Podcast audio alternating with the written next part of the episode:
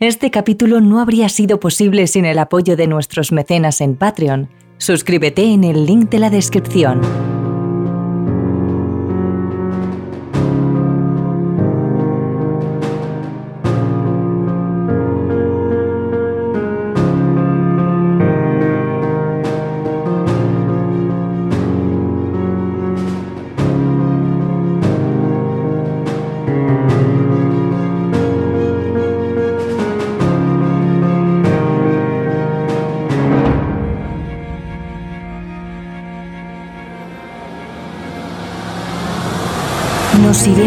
La tierra de día o de noche, con frío o con calor. Al final de nuestro día, llegará la tarde y tendremos que irnos. Pero volveremos. Regresaremos a la tierra, a sus bosques y aromas. Regresaremos cada día de los fieles difuntos, el día de todos los santos y de los santos inocentes cuando en la tierra se encuentren y perdonen, fundidos en abrazos, almas de vivos y de muertos.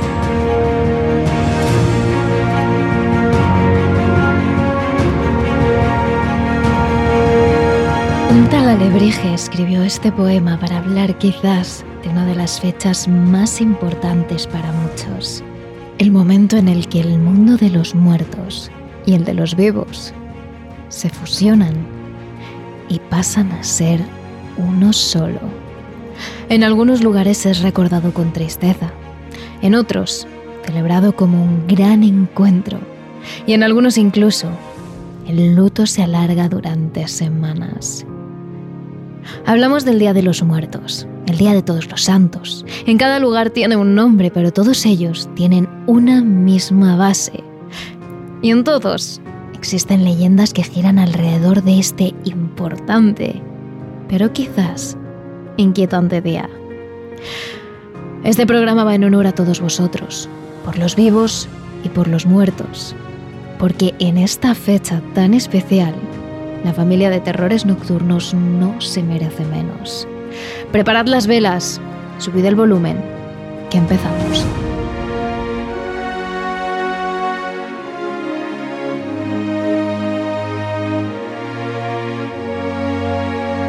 Terrores Nocturnos con Emma Entrena y Silvia Ortiz.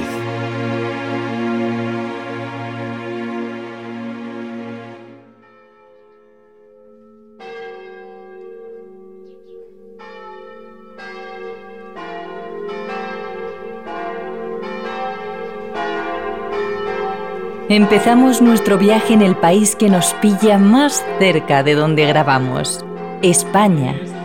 Aquí, el Día de Todos los Santos es una tradición que tiene mucho que ver con nuestras raíces cristianas. Según sabemos, esta fecha tuvo su origen durante el reinado del Papa Gregorio III, alrededor del año 740 después de Cristo, cuando dedicó una capilla en la Basílica de San Pedro de Roma en honor a todos los santos. Aunque en un principio se limitó a celebrarse solo en Roma, más tarde, a mediados del siglo IX, fue el Papa Gregorio IV quien convirtió esta celebración en algo oficial y lo extendió al resto de la Iglesia. Este día tenía como objetivo rendir tributo a todos aquellos santos, incluso a los que no fueron nombrados como tal, y a los mártires cristianos pero poco después de la fecha acabó convirtiéndose en un día especial para recordar a todos aquellos familiares, amigos y seres queridos que ya no están entre nosotros. En el Día de Todos los Santos, desde primera hora de la mañana, las floristerías abren sus puertas mostrando en los escaparates toda clase de flores y coronas fúnebres. Saben que ese es el día en el que más ventas realizan del año, por encima incluso de San Valentín, fecha en la que solemos regalar flores a nuestra pareja o a familiares como muestra de amor. Además, aunque sea festivo en España, desde muy temprano muchas personas se preparan para visitar el cementerio y acudir a la misa especial dedicada a los difuntos. Los cementerios normalmente vacíos o con muy poca gente durante todo el año El 1 de noviembre tienden a llenarse de personas que llegan solas o en grupo, con ramos de claveles, margaritas, rosas o lirios, las flores más típicas en estas ocasiones. Y aunque el motivo por el que van al cementerio sea triste y muy duro para algunos, hay que reconocer que al final del día, las tonalidades grises que caracterizan los cementerios desaparecen para en su lugar llenarse de color, de cierta alegría de muestras de cariño por parte de aquellos que jamás olvidarán a los que ya no están. Pero lo cierto es que el Día de Todos los Santos también es un momento para juntarse con familiares y amigos alrededor de una mesa y pasar buenos momentos. Los buñuelos de viento o los huesos de santo son algunos de los dulces típicos que en este día ocupan la mayor parte de los estantes en las pastelerías.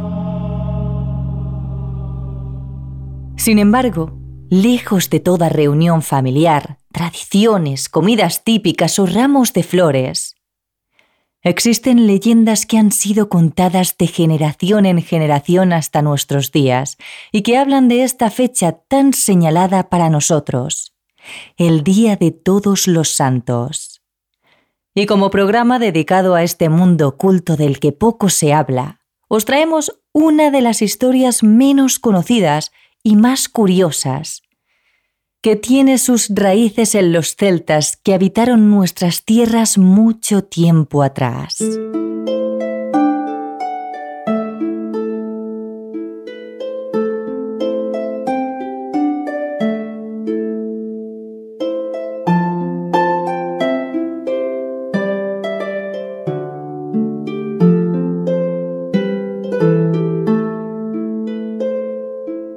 En el norte de España, allá por las frondosas y verdes tierras de Galicia, el Día de Todos los Santos es más conocido como Samhain. Es una festividad que tiene orígenes en las civilizaciones celtas.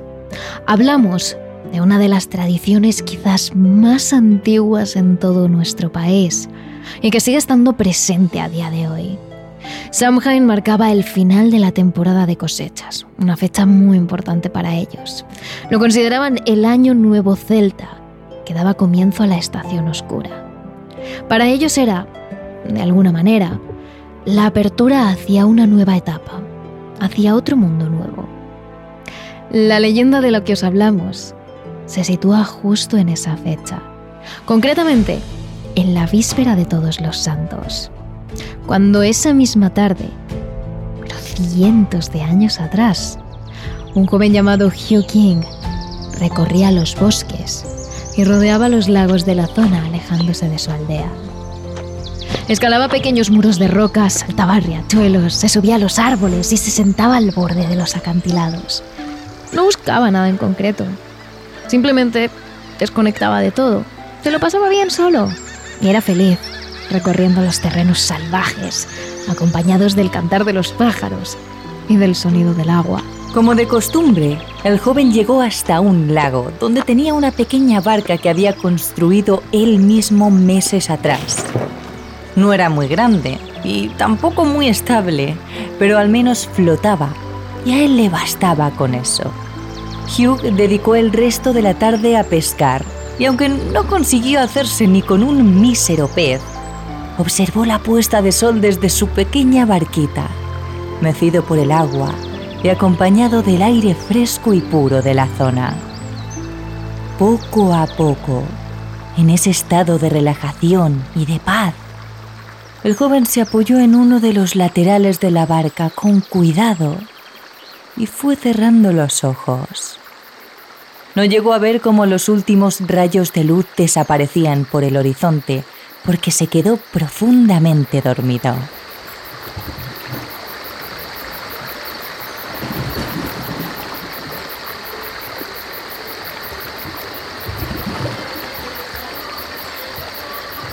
En un momento dado, una música lejana interrumpió los sueños de Hugh. El joven abrió los ojos y se sorprendió al ver lo tarde que era. El cielo estaba completamente oscuro y el lago solo estaba iluminado por la intensa luz de la luna y de las estrellas. El chico se dio cuenta de que en la orilla más cercana a donde se encontraba su barca Una gran multitud de personas cantaba y bailaba felices bajo la luz de las antorchas, que se movían arriba y abajo al compás de la música, acompañando a los bailarines que las sujetaban. Hugh sonrió boquiabierto al ver aquella fiesta. Era algo totalmente desconocido para él, casi mágico. Cogió el palo de madera que utilizaba como pequeño remo y dejó su barca a un lado del lago para unirse a aquella ceremonia que recorría el bosque. El chico se acercó a un hombre muy alto que le recibió con una sonrisa, salido hasta familiar. Vamos a la feria, comentó. ¿Te unes a nosotros? Preguntó a Hugh mientras le extendía su gran mano. El joven no se lo pensó dos veces. Agarró la mano de aquel hombre y junto al resto de personas siguieron danzando a lo largo del camino, hasta la feria, a los pocos segundos, una mujer le dio una cesta con alimentos y bebida que llevarían al banquete que había en la feria. La señora le agradeció que Hugh se hiciera cargo de ella y no mucho después, finalmente, llegaron a una explanada iluminada con varias antorchas y plagada de mesas con más y más comida y bebida. La música tomó más fuerza, los bailes se convirtieron en gigantescos corros de gente, la bebida y la comida acompañaban la fiesta y entre todo ese bullicio y esa buena energía, Hugh se fijó en una joven de largo cabello dorado y dulce sonrisa, que le miraba mientras bailaba. A los pocos minutos, un hombrecillo interrumpió su coqueteo con la desconocida a través de miradas para agradecer al joven haber traído la pesada cesta. Le habló de lo que le dolía al cuerpo tras tantos años de vida. Y como recompensa, acabó pagándole por haber ayudado a traer la comida. El chico, mientras tanto, no paraba de mirar de reojo a la joven que danzaba sin parar. En ocasiones compartían alguna mirada y cada vez que ocurría, Hugh sentía una mezcla de emociones en su interior. La noche continuó y continuó y las horas de fiesta transcurrieron con intensidad. Tanta que en un momento dado el chico tuvo que alejarse del cúmulo de gente para recostarse en un árbol cercano. En ese momento, un grupo de jóvenes, vestidos con ropas oscuras y elegantes, se acercaron al muchacho y uno de ellos, el que iba delante, le cogió del brazo cuidadosamente y le preguntó, ¿Sabes quién es esa gente? ¿Quiénes son los hombres y mujeres que están bailando a tu alrededor? Mira bien y dime. ¿Estás completamente seguro que no les habías visto antes? Las últimas palabras de aquel extraño resonaron durante varios segundos en la cabeza de Hugh. Algo somnoliento, quizás mezclado con el efecto de la bebida hecha de miel y frutas fermentadas, cayó al suelo algo mareado. No llegó a quedarse inconsciente, pero sí estuvo un par de minutos confuso, sin entender qué es lo que pasaba. Atrás quedó la música, las risas de la gente, la comida, los bailes, el buen ambiente. Y según iba recuperándose, Hugh se sentía cada vez más solo, como si toda aquella fiesta que había montada a su alrededor se hubiera desvanecido. El joven se rascó los ojos y miró a su alrededor. Solo había oscuridad. A lo lejos sonaban los insectos y el sonido del viento, pero nada más. Pasaron pocos segundos hasta que el joven se dio cuenta de algo. Las personas con las que había estado bailando no habían desaparecido. Estaban todas tiradas en el suelo, pálidos, completamente cadavéricos. Estaban muertos. Su mente había creado una especie de realidad paralela Hugh había imaginado todos aquellos vaporosos ropajes y llamativas túnicas, pero realmente se trataban de blancos y largos sudarios que envolvían a los muertos. Los bailes que se había marcado en aquella explanada con más gente, en realidad habían sido alrededor de cadáveres, él solo. Pero lo peor de todo es que los cuerpos sin vida de todos ellos pertenecían a familiares y amigos que habían muerto tiempo atrás. El golpe de realidad hizo que antes de poder abandonar aquel horrible lugar, el chico asustado, taquicárdico, se desmayara.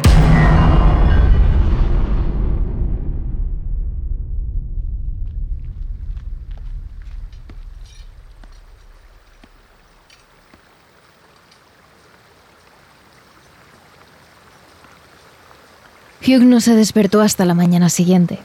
Lo hizo en medio de un círculo formado por grandes piedras que no recordaba haber visto la noche anterior. El chico se incorporó totalmente desubicado. Pero el sonido del río y de algunos aldeanos que no andaban lejos de la zona le hizo reencontrarse rápidamente. Justo en el momento en el que Hugh iba a poner rumbo hacia su casa, escuchó una melodía. No era para nada como la de anoche. Esta música era mucho más siniestra. Eran como cantos lejanos acompañados de unas esferas pálidas que levitaban y se perdían entre la frondosidad del bosque. En ese instante todo le cuadró. Lo que había visto, aquello que él también había vivido, era la celebración de las hadas y los espíritus de la fiesta de todos los santos. La única noche en la que las almas de los difuntos salían libremente de su encierro y que él, como conocedor de esa fecha, debía haberse quedado en casa evitando molestar a los muertos.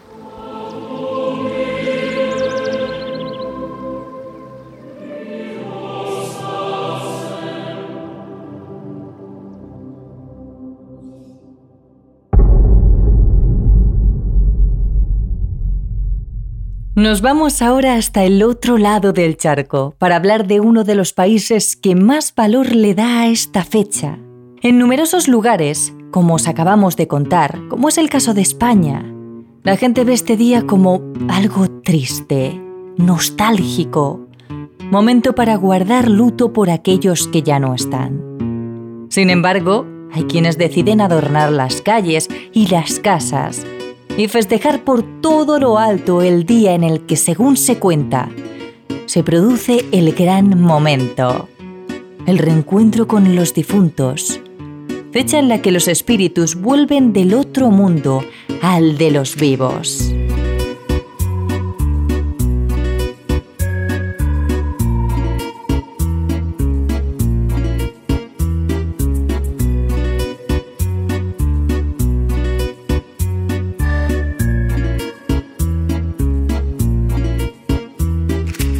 No hace falta desvelaros mucho más para deciros en qué lugar os estamos esperando.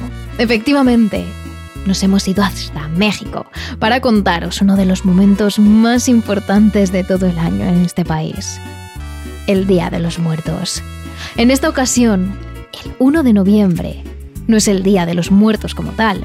Realmente es el 2 de noviembre la fecha más importante cuando se produce este gran acontecimiento. Las calles, las casas, Incluso las lápidas de los propios difuntos se llenan de decoración, de velas, de comida y de color. Pero ¿por qué en México se celebra así el Día de los Muertos? Porque ellos lo ven como un momento en el que reencontrarse con aquellos que ya no están, de volver a sentir como sus seres queridos regresan a casa. No es un día para sentir la ausencia o la pérdida de alguien, sino la presencia viva de esas personas que llevarán para siempre dentro de ellos mismos, en sus recuerdos y sobre todo en su corazón. Guiados por este sentimiento, los mexicanos decoran los altares con flores de cempasúchil, la flor de los muertos, de papel picado, calaveritas de azúcar, pan de muerto o algo que le gustaba especialmente al difunto, todo ello iluminado con velas y acompañados del aroma que desprende el incienso. En 2008, la Organización de las Naciones Unidas para la Educación, la Ciencia y la Cultura, más conocida como la UNESCO, declaró esta festividad como Patrimonio Cultural Inmaterial de la Humanidad por su importancia y significado a nivel tradicional.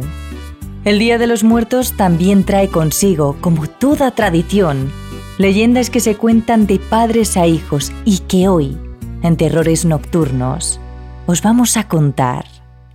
Porque no todo es celebración y festividad este día. Existen historias muy oscuras que amenazan con atacar a quien decide no dedicar esta fecha a recordar a sus seres queridos.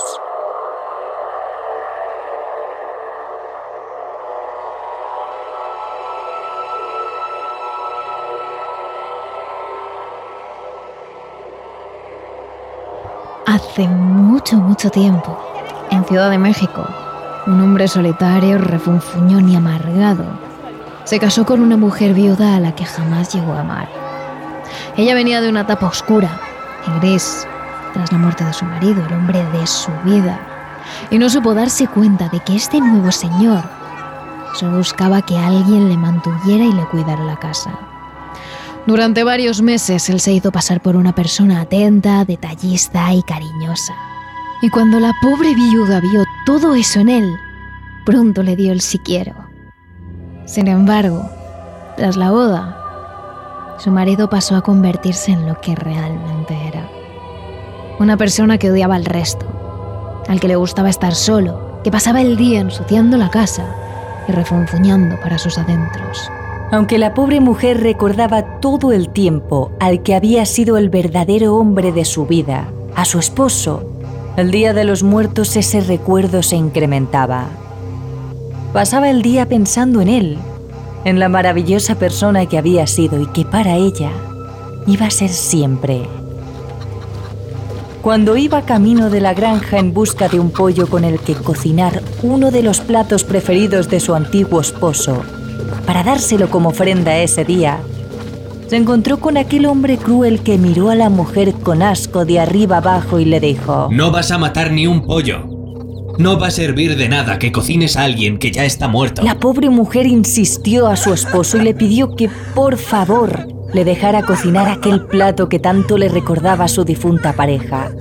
Pero por mucho que rogó y rogó, su marido se negó rotundamente a que hiciera nada. Al rato, él se marchó a trabajar en su milpa mientras la mujer, a escondidas, compraba las flores para dejar en el pequeño altar que había hecho dedicado al hombre de su vida. Pasadas las horas, cuando ya oscurecía, el hombre dejó el trabajo y puso rumbo a casa. Por el camino empezó a escuchar unas voces lejanas que venían del pueblo. Miró a lo lejos y vio la silueta de varias personas que iban cargando grandes recipientes con lo que parecía ser comida y todo tipo de guisos. Me recibieron muy bien. Aproveché para traer mi pañuelo, el que me regaló mi esposa hace tiempo. ¿A, a ti qué tal te fue? Fue increíble. Me ofrecieron todo lo que tenían. ¿Y a ti? Muy mal. Muy mal. Muy mal. No me pusieron nada. Pero verá cómo no tarda en morirse. Refunfuñando, el señor miró de mala manera a aquellos tres hombres que para él hablaban a gritos. Pero su expresión de asco y de desaprobación cambió al ver al hombre que volvía a casa sin ningún tipo de comida o regalo. Su cara le era familiar. Justo cuando llegó a su casa, el señor se quedó pálido. Había caído en la cuenta de quién era aquel extraño.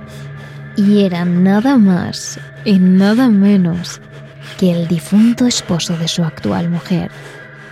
En ese momento unos sudores fríos empezaron a recorrer su cuerpo de arriba abajo. Hizo levantar a su mujer para coger un pollo de la granja, sacrificarlo y preparar el mejor guiso de todos.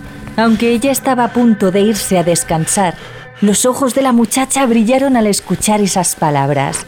Se puso entonces manos a la obra. Cortó la carne, preparó las verduras, hirvió el agua. En poco menos de cinco minutos tenía montada toda una orquesta de platos, especias, comida y cacerolas. Estaba muy feliz. Al fin podría poner en el altar del amor de su vida uno de los platos que siempre comían juntos y felices.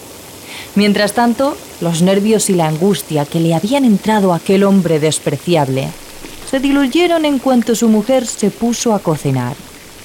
Fue entonces cuando decidió irse a la cama y tumbarse, dispuesto a dormir, mientras su esposa lo daba todo en la cocina.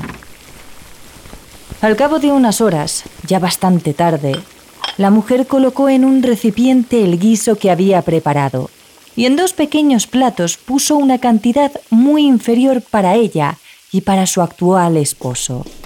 Entró en la habitación del hombre y algo asustada, por si él se enfadaba por haberle hecho la cena tan tarde, acarició su hombro suavemente mientras susurraba su nombre. En ese momento se dio cuenta de una cosa. Su marido no respiraba. Su piel estaba más pálida de lo normal y muy, muy fría. La mujer sacudió bruscamente al hombre y finalmente confirmó que había muerto de lo que parecía ser un ataque al corazón mientras dormía. Eso, o quizás un castigo por no haber celebrado y rendido homenaje a los difuntos en el Día de Muertos. Cogemos nuestro avión del terror y viajamos ahora hasta China. Allí, como ya sabéis, se le tiene un inmenso respeto no solo a los muertos y a los difuntos, sino también a los muertos y a los antepasados, a todo tipo de difuntos. Por eso, en este país, ni siquiera se celebra un Día de los Muertos, se celebra todo un mes, el séptimo mes del calendario lunar, por el que se guían en este país. Eso quiere decir que la fecha va cambiando año a año, aunque en este próximo tocará en algún punto del verano del hemisferio norte. Es cierto que en este mes del fantasma, como se conoce en China, hay un día especial, el decimoquinto día del séptimo mes del calendario lunar, conocido como Zongyuan o el Festival de los Fantasmas Hambrientos. Cuenta la tradición taoísa que ese día el queridísimo emperador Qin Yu sale del inframundo para entrar en el reino de los mortales y librar así a los humanos de los pecados que hayan cometido durante todo el año. Pero por ese motivo, las puertas que separan a los vivos de los muertos quedan abiertas todo el mes. Y no solo el emperador las cruza, sino que los demás espíritus también pueden acceder a nuestro mundo si así lo desean. Es por ello que durante este mes, los chinos saben que los fantasmas vagan por las calles sin comida, sin agua, sin abrigo ni consuelo, y en busca de algo que les alivie. Todo el mes se tiene cuidado con ellos, se les respeta y se siguen ciertas normas. Pero el decimoquinto día, el Festival de los Fantasmas Hambrientos, es todo para ellos. Tal y como se hace en México, lo primero que se hace ese día es poner un altar. Para honrar a los espíritus, la gente pone fotos, tablillas ancestrales de su familia y recuerdos de los antepasados. A veces, iluminados con velas y ambientados con incienso a su alrededor. Después se arrodillan frente a sus familiares en orden de edad, empezando por los más ancianos hasta los más jóvenes. Es en este momento cuando les cuentan a sus difuntos, a los antepasados que les cuidan, lo que han hecho durante el año para pedirles la paz y su bendición. Además, las familias de campesinos suelen incluir en este altar arroz para pedirle a sus antepasados que les den una buena cosecha durante el año. En la calle se ofrecen comida y rezos en cada esquina para los fantasmas que en ese momento llevan ya más de 15 días vagando sin nada que llevarse a la boca. Es además bastante común encontrar a personas quemando billetes de dinero en las calles, fuera de sus casas o de sus negocios, ya que intentan dar este dinero a los fantasmas. Y en algunas ocasiones también se quema ropa, ya que intentan que estos fantasmas tengan prendas bonitas que ponerse en el otro mundo. Por último, se encienden los gedengs, velas con una base flotante que recuerdan a una flor de loto. En China, existe la creencia de que el agua es familiar para los espíritus, ya que en sus profundidades oscuras, volátiles, casi sin fin y sin rumbos, son similares a las tinieblas del inframundo. Los chinos piensan que es allí donde los fantasmas se reúnen en su viaje al reino terrenal. Por eso, colocan los Geden sobre el agua, encendidos, iluminando cada río, cada mar y cada lago, para guiar a los espíritus de vuelta a su mundo.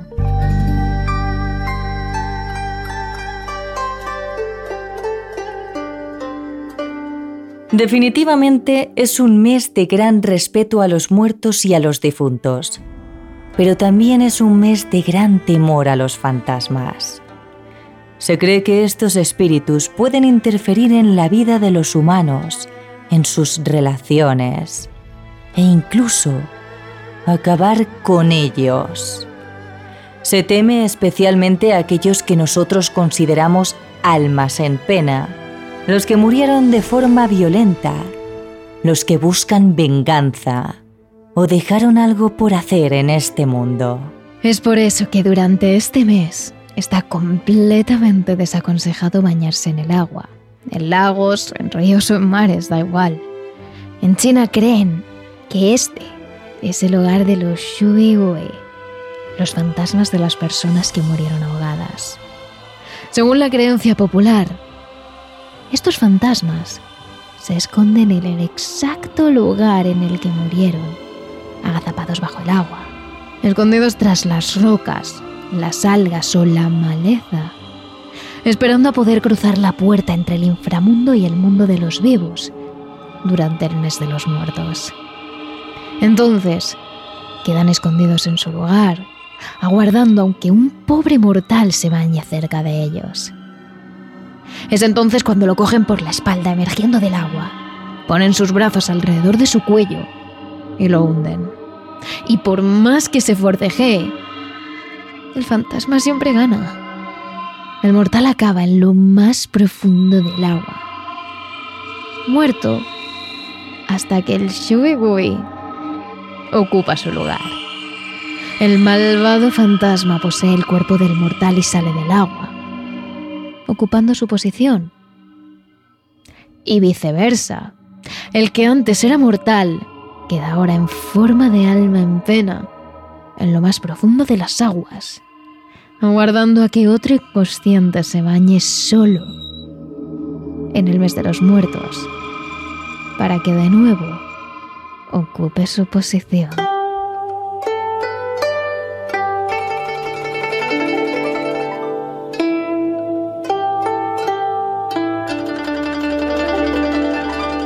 La siguiente costumbre es no dormir solo. Las madres duermen con sus hijos y si no hay una habitación lo suficientemente grande, toda la familia acaba durmiendo en el salón si es necesario. ¿Por qué?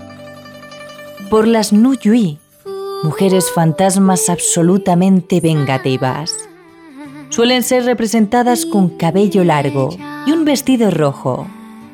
Según la leyenda, se trata de mujeres desgraciadas que acabaron suicidándose mientras llevaban un vestido rojo, el color asociado a la ira y a la venganza. Mujeres que acabaron quitándose la vida por las injusticias que experimentaron, abusos, injurias, infidelidades. Y durante el mes de los muertos, estas mujeres regresan al mundo de los vivos para tomar su venganza contra el culpable de sus injusticias o contra cualquier hombre que haya cometido alguna similar con otra mujer. Algunas creencias populares dicen que estas vengativas mujeres se aparecen de noche en los dormitorios de los hombres y los seducen con sus largos cabellos, su cuerpo delgado y su vestido rojo y colorido, para luego chuparles la sangre, la energía y el alma y acabar con su vida. Este es también el motivo de por qué en China se entierra a las mujeres que han sido asesinadas, abusadas o maltratadas con un vestido rojo, con la esperanza de que algún día vuelvan para castigar a su agresor. Así celebran en China el mes completo de los muertos. Con respeto, sí, pero sobre todo con miedo de lo que estas entidades pueden hacer a sus familiares. Y por último, no queríamos dejar de visitar el misterioso, mágico, tradicional y espectral continente africano, donde sin duda se celebra el Halloween más curioso de todos.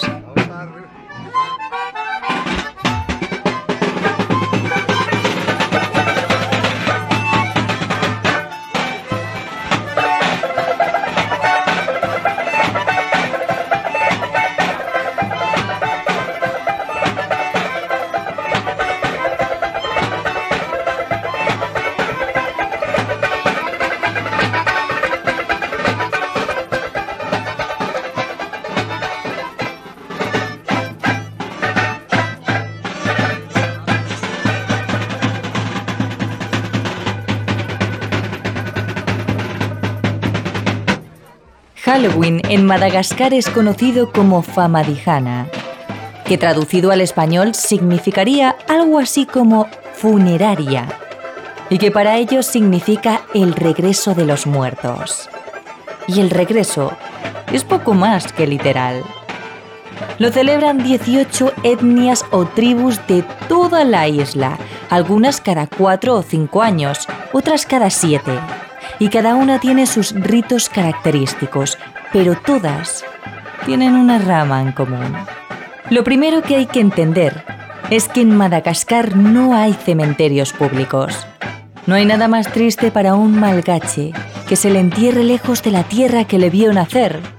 Así que los muertos reposan o en terrenos de las familias o en las cuevas de las montañas de Isalo.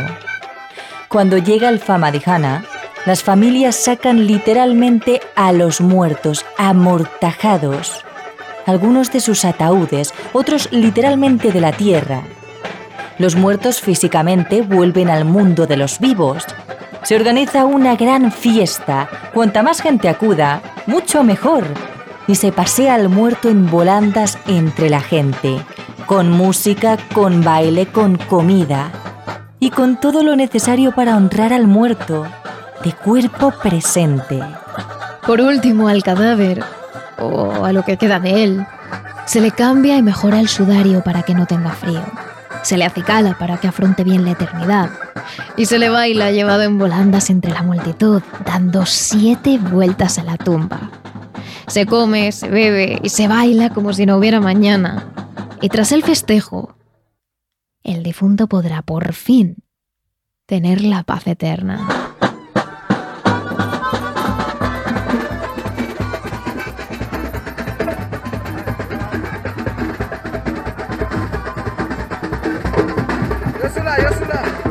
Esto ha sido todo por este capítulo. No nos queda nada más que regresar a nuestra tierra no sin antes decir que tenemos un vuelo muy especial para los mecenas de Patreon, que aterrizarán en el Halloween de Alemania y en una de sus más aterradoras leyendas reales.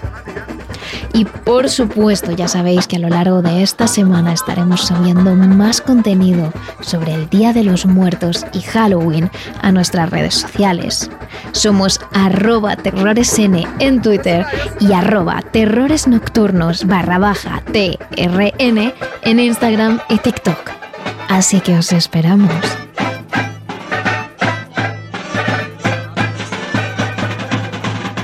Terrores Nocturnos realizado por David Fernández Marcos.